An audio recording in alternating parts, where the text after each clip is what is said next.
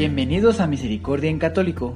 La finalidad de este podcast es compartirte la insondable misericordia de nuestro Señor Jesucristo, apoyándonos de literatura de santos como la biografía y diario de Santa Faustina, testimonios, temas para poner en práctica día a día para el crecimiento a la devoción de la Divina Misericordia.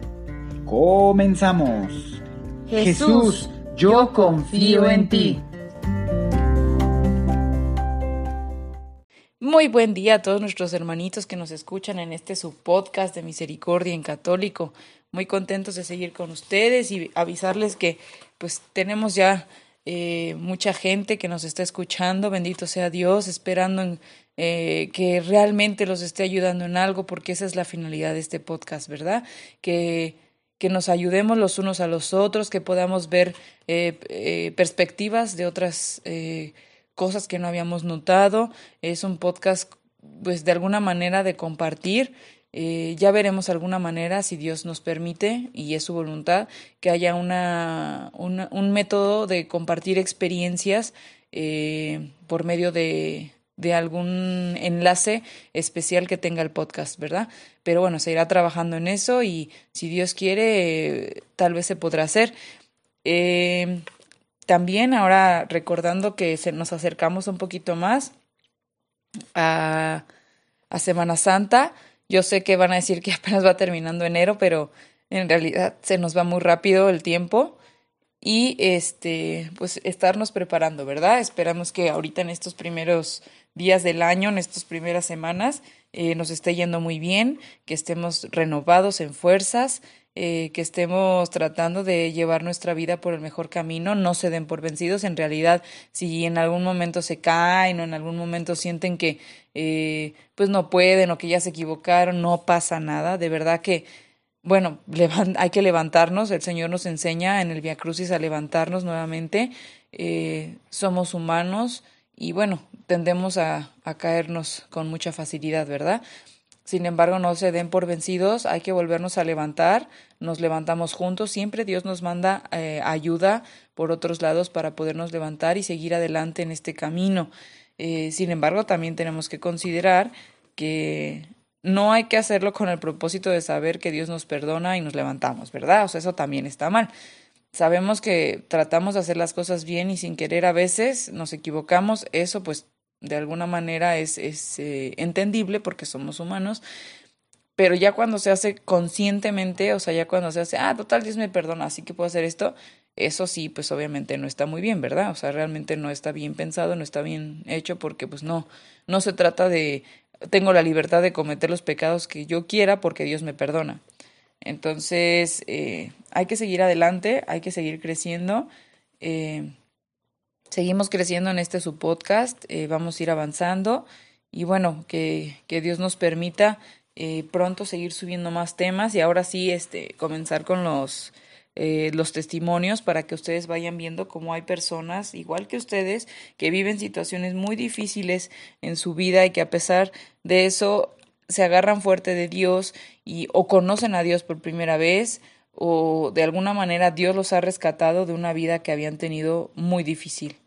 Y bien, hermanitos, esperando que les guste ahora este subcapítulo, eh, vamos a comenzar. Recordando el capítulo anterior. Concerniente a este incidente que llamó la atención sobre ella, la hermana Faustina, que deseaba mantenerse anónima, escribió en su diario Mi corazón se regocija por el hecho de que Jesús tome la iniciativa para hacerse conocer él mismo, a pesar de que la ocasión escogida por él me haya causado tanta preocupación. Por causa de Jesús uno puede aguantar lo que sea.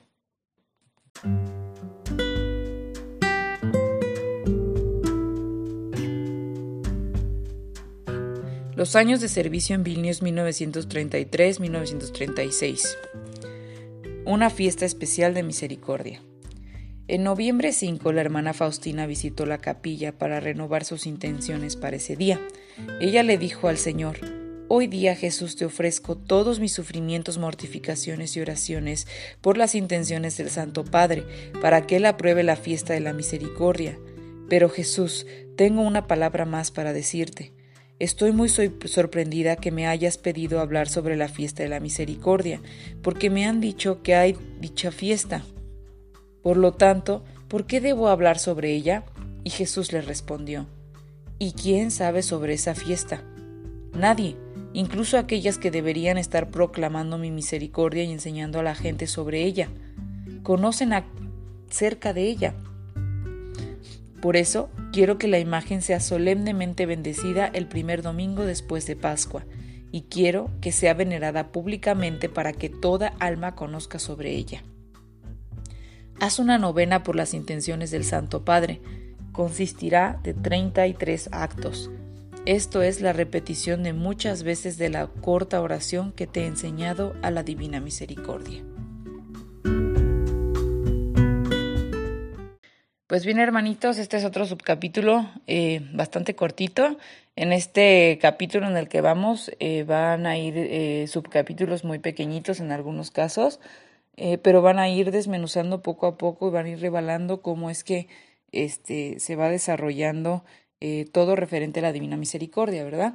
Este, ahorita como escuchamos, que también puede ser este, algo sorpresivo, para algunos, para otros no, es que eh, ya la divina misericordia ya estaba, desde tiempo atrás, ya antes de que Santa Faustina eh, mandara por, eh, órdenes de Jesús, mandara hacer el cuarto y recalcara la divina misericordia, ya existía la divina misericordia, ya existía la misericordia de Dios, ¿verdad? Ya existía como una fiesta en realidad para eso, pero, pues obviamente como dice el Señor Jesús, no, nadie la conocía, nadie sabía de ella, no se escuchaba sobre el tema, eh, se había quedado en el olvido, eh, como tendemos a hacer las personas muchas veces cuando necesitamos mucho de algo en su momento, eh, lo tenemos, bueno, lo pedimos, se, se, obtiene y después de un tiempo ya se olvida, ¿no? Y se, deje, se va al olvido y no se recuerda hasta que vuelves a caer en una necesidad. Entonces, eh, es lo mismo con el tema ahorita de la Divina Misericordia, ya existía, sin embargo estaba olvidada y con el hecho de que por eh, gracia de Dios Santa Faustina mandara hacer un cuadro en particular, que hubiera una novena, que hubiera una coronilla, eh, que, que, hubiera ya algo como más eh, formal en ese aspecto para la humanidad, ayudó mucho, ¿no? Y también pues los tiempos en el que cayó esta eh, novena esta coronilla de la Divina Misericordia. Sin embargo, también hay que resaltar que tardó muchos años en, en ser aprobada por, por el Vaticano, por la Iglesia. O sea, sí tardó un tiempo, no mucho, pero como en otros casos de que reconocen santos y demás, yo sé que es mucho trabajo, yo sé que no pueden dejarse llevar por, por eh, cualquier cosa, o sea, realmente que llegue una persona y diga, hace milagros y, o que hace esto o, o, habla con Dios, yo sé que hoy en día todavía es un poco más difícil porque pues antes era como digamos menos, no, o sea, eran personas muy específicas y podía resaltarse mucho, ¿no? Y a pesar de eso, pues costaba mucho trabajo determinar. Eh, que sí podía hablar con Dios o que Dios tenía una misión especial para esa persona, para esa alma. Eh, sin embargo, hoy es muy difícil porque tenemos más resaltado los, lo de los falsos profetas, ¿verdad? Entonces, eh, pues sí tardó bastante en salir, este, en ser aprobado esto de la Divina Misericordia, el cuadro de nuestro Señor, todo, y este, ya se va a ir viendo más adelante, y también ustedes podrían este, investigarlo por independiente para que ustedes más o menos vean este, cuánto tiempo tardó este proceso, ¿verdad? Eh, es, es complejo porque, pues como les digo, no es tan sencillo identificar cuando ya eh, sí, o sea, cuando necesitas pruebas de alguna manera, ¿no? Yo sé que es feo porque digo, nosotros somos humanos y al final Dios hace las cosas y nosotros no necesitaríamos probar nada de Dios, ¿verdad? Pero debido a como yo les he platicado, les platicaba creo que en los primeros capítulos de, de la biografía, eh, nosotros, o en temas abiertos, nosotros solitos hemos eh, matado de alguna forma o debilitado esa comunicación divina que nosotros podemos tener. ¿Por qué? Porque no hacemos oración, porque estamos lejos de Dios, porque no ejercitamos nuestro, nuestra alma, no, no hacemos eh, oraciones, no vamos a la iglesia, no, no oramos, ¿verdad? Una cosa es hacer oraciones y otra cosa es orar.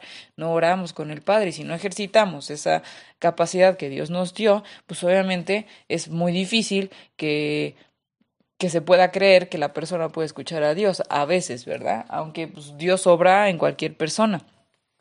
Sin embargo, pues obviamente todos tenemos esta capacidad y a diferentes grados, a diferentes niveles, pero podría desarrollarse mejor si la practicáramos, o sea, si realmente hiciéramos lo que tenemos que hacer todos los días y le damos prioridad a lo que tenemos que darle prioridad, ¿verdad? En este caso Dios. Este, en cuanto al tema, pues ya estuvimos viendo que este, ya se está preparando pues más fervientemente la fiesta, que es eh, el primer domingo después de eh, después de Pascua. El primer domingo después de Pascua o el primer domingo después de Semana Santa. Creo que es el primer domingo después de Pascua. Eh, se está preparando la fiesta, ajá. se está preparando todo para que nuestro Señor este, para que nuestro Señor eh, pues tenga una representación más, más visual, más, más fuerte y para que la gente lo vea, ¿verdad? Porque ay, somos tan, tan, tan ciegos a veces que no vemos a pesar de que tenemos las cosas enfrente, ¿verdad? Entonces, este, para que ustedes también este, reflexionen un poco este tema, realmente costó mucho trabajo, no saben eh, cuánto sufrimiento de la hermana Faustina, cuánto sufrimiento de nuestro Señor que ve a su pueblo hundirse cada vez más.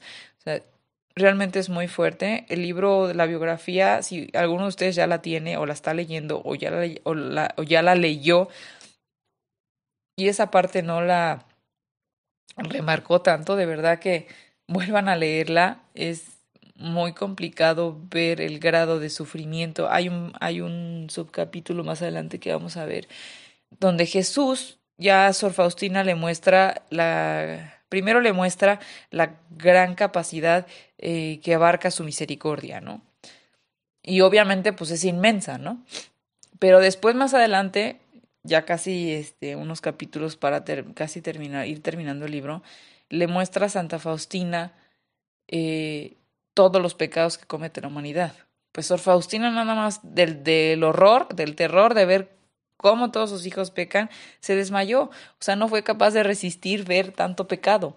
Ajá, en realidad es, es impresionante cómo Dios ayuda a sus hijos, sus hijos este, salen adelante, al principio lo reconocen después vuelven a pecar, ¿no? O sea, todo ese tipo de cosas, es decir, ¿cómo somos así, no? Que hasta la misma Santa Faustina dijo, ¿cómo Dios no ha acabado con la humanidad? O sea, ¿cómo no ha acabado con nosotros?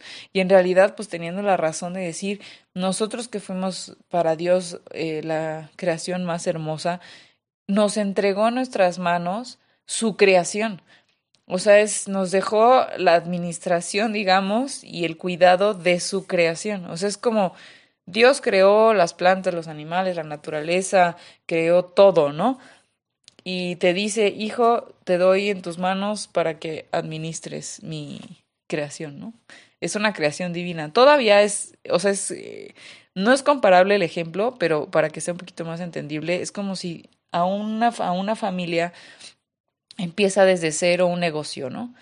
Y ese negocio les ha costado trabajos, desvelos, trabajos de 24 horas, luego una familia que va creciendo, tiene bebés chiquitos, la mamá entre el trabajo ayudando al papá, o sea, son, esto es un, un este, estereotipo familiar eh, muy, muy conocido, ¿no? El papá trabaja muy duro, tiene a los hijos, la esposa, y entre todos trabajan juntos, hasta los hijos empiezan a trabajar muy jóvenes porque pues necesita la ayuda de ese negocio para crecer, ¿no?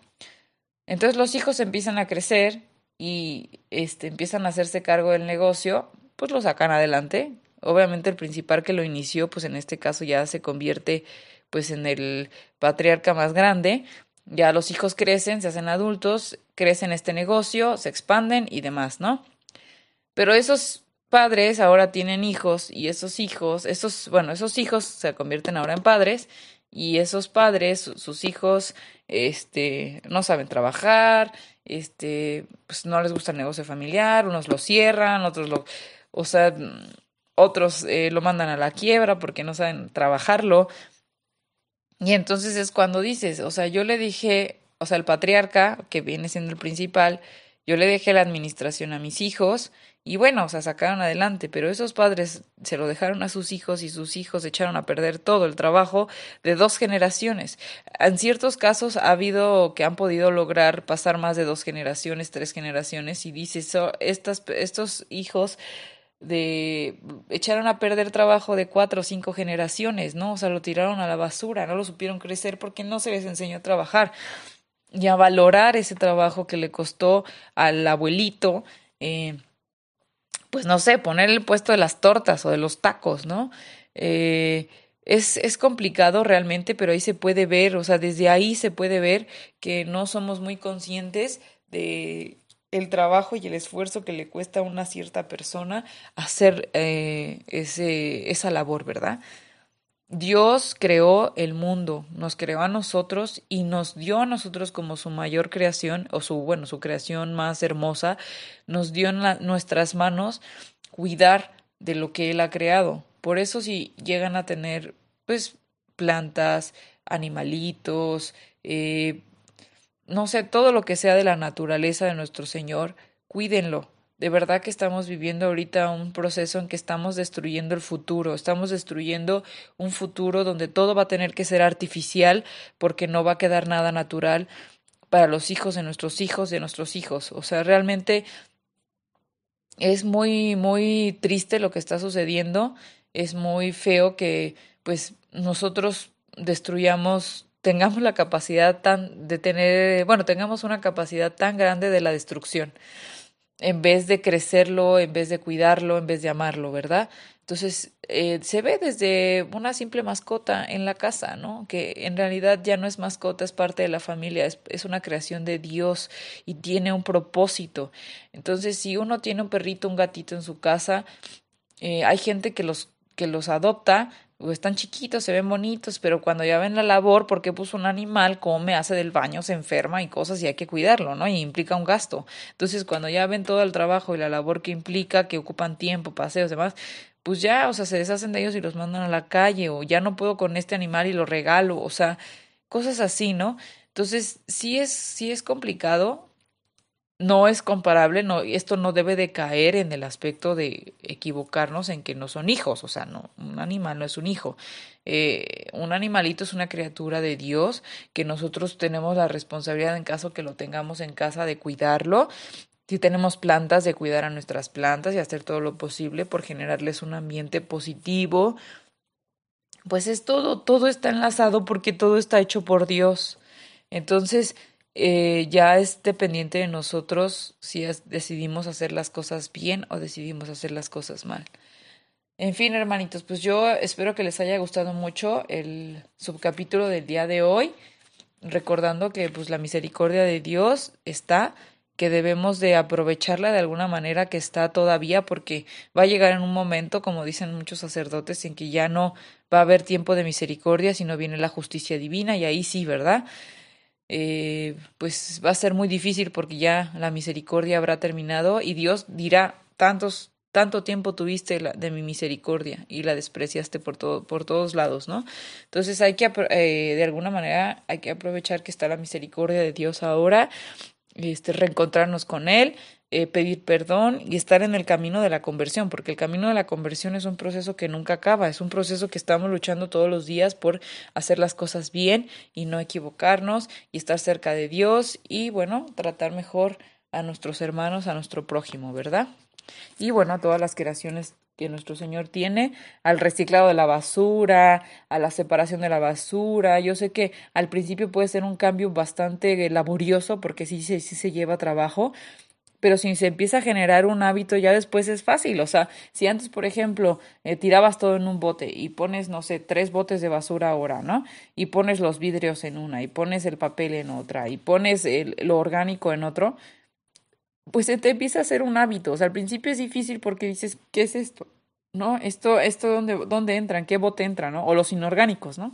Que siempre es bien importante pues tener la diferencia entre, al principio lo que pueden hacer es hacer uno de orgánicos y otro de inorgánicos. Y sabemos que los orgánicos pues son los residuos de, la, de las frutas, las verduras, si uno hizo, no sé, una sopita de verduras y pelaste las papas y cosas así, todas esas cosas van en orgánicos.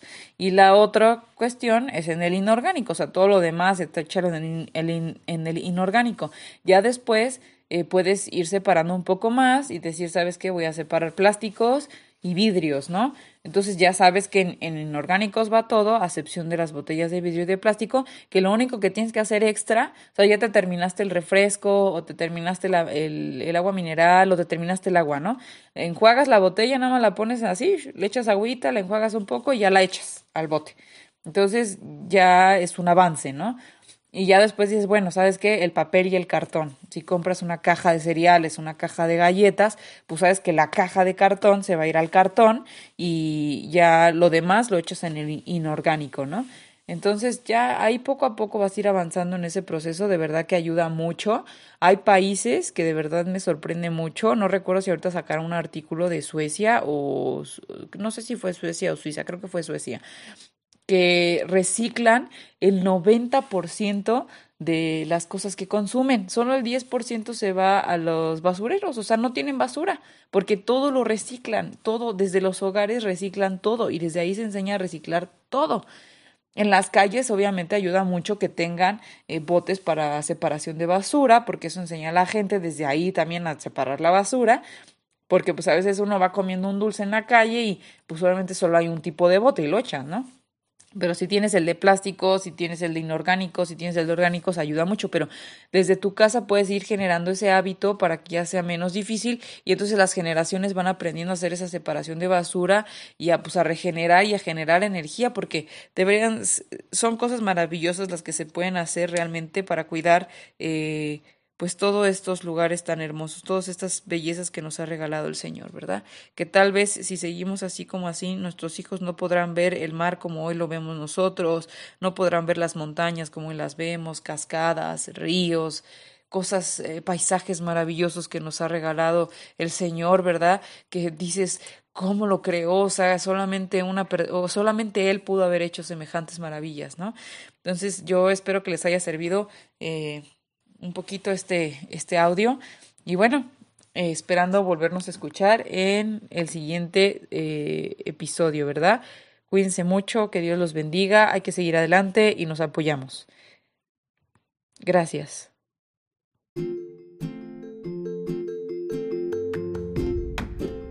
Si es la primera vez que escuchas nuestro podcast, te invitamos a que escuches el numeral 0,1,1, que habla sobre las temáticas que se desarrollan en este podcast y el lenguaje que hemos propuesto para identificar cada una de ellas y así sea más fácil para ti escuchar las que más te agraden. Te dejamos el link del audio y la lista de las temáticas en la descripción que este audio tiene.